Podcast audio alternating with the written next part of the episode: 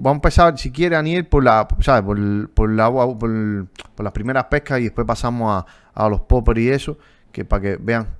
Aquí, esto era en el canal, aquí, este día, aquí cogiste bastantes cuberetas, si no me, no, no, no recuerdo.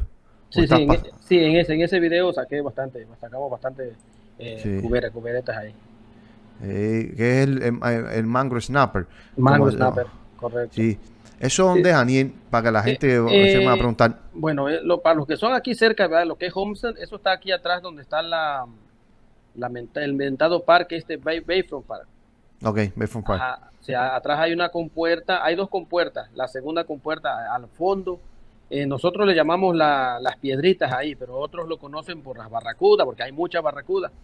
Pero este, nosotros siempre íbamos a pescar con, con carnada viva, con camarón, a veces con con este, con los estos, ¿cómo se llaman? Los um, molet o con, o con los balijos. Cuando no había carnada viva, compramos balijo y con ese, con trozos de balijo y siempre sacaban buenos, buenos snappers ahí.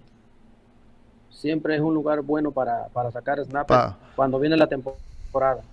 Anielito, entonces aquí, este parque aquí estaban cogiendo con la tarraíta que estaban cogiendo sardinitas. Sí, estábamos agarrando sardinitas o las mojarritas esas plateaditas que siempre están en así en el, en el bajío.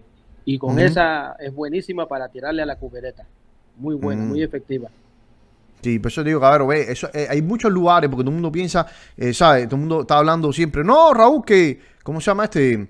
Que los puentes los cayos. Hay muchos lugares, aquí mismo en Miami, eso es un poco, pero te encuentras estos lugares que, mira, con eh, las cuberetas están bien buenas, ¿sabes? Tienen buenos, buenos, mira esa misma que está sacando ahí, eso tiene buen tamaño, ¿sabes? Cuando, cuando tú tiras, te das cuenta y dices, eso está más que legal, entonces te das cuenta. Claro, claro, claro. Por eso te digo, la gente siempre piensa que no, que los cabe. En muchos lugares acá que se pueden hacer muchas pescas. No es, ahí puedes agarrar el, el, Black Drew, el Black Drew, no, ¿cómo se llama el otro? Daniel, que tiene el, el, el, Black es el que tú sacas allá por, por, por los Everglades. Pero este que tú sacas por, aquí que tiene una pintica negra atrás final. ¿Cuál es el Black Drew? No, no, no. No, no, no. Es así mismo, eh, pero es largo. El... oh, el Snoop, robalo. Sí, el robalo te lo encuentras y mira qué buen tamaño. Está buena. Está buena la cubera. Cabrón, miren, te digo, eso aquí mismo en los canales. Para después me está diciendo, no, que Raúl, que míralos ahí. Eh, eh, mira, dice, use en Miami. Yo pesco en Bayfront Park, pero últimamente ha estado, ha estado lento.